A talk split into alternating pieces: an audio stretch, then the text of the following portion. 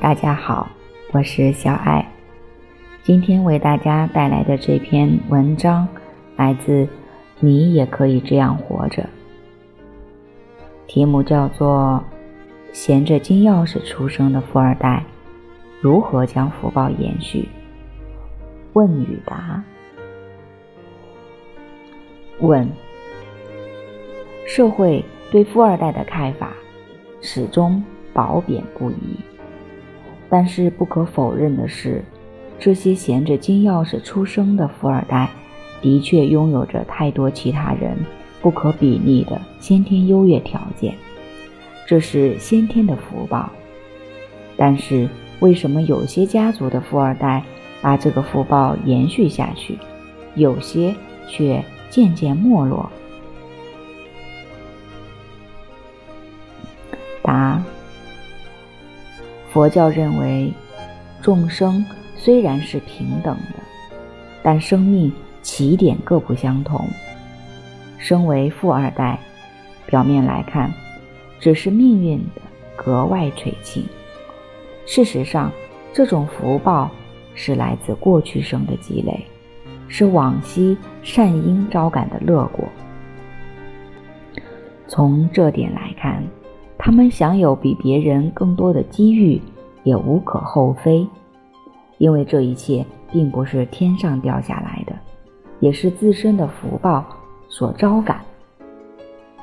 但我们还要看到，这种福报只是今生的起点，并不是永久保障。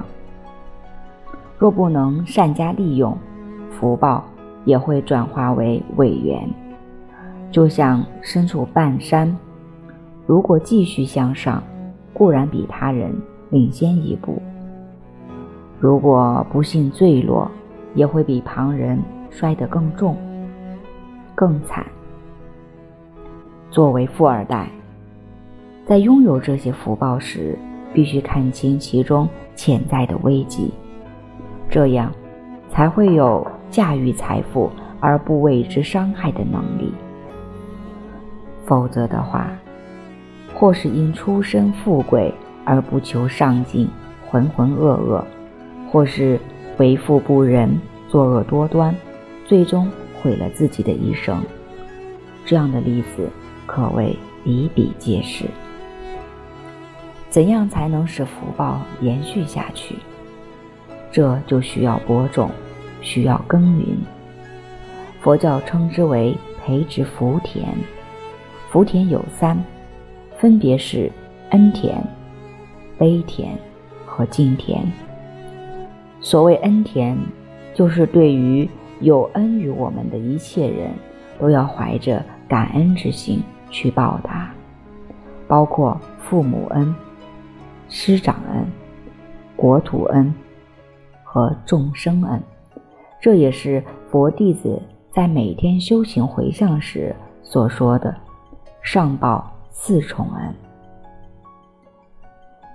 所谓悲田，则是从慈悲心出发，尽自己所能帮助于千千万万需要帮助的人。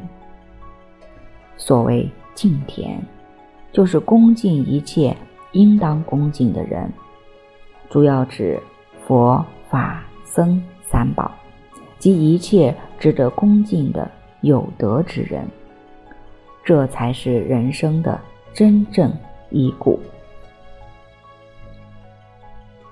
事业上的成功，主要取决于机遇和能力，其中机遇主要和福报有关，包括往昔的积累，也包括今世的培植。有一份耕耘，才会有一份收获。在这点上，每个人都是平等的。如果不再播种，再丰厚的田地也会渐渐荒芜。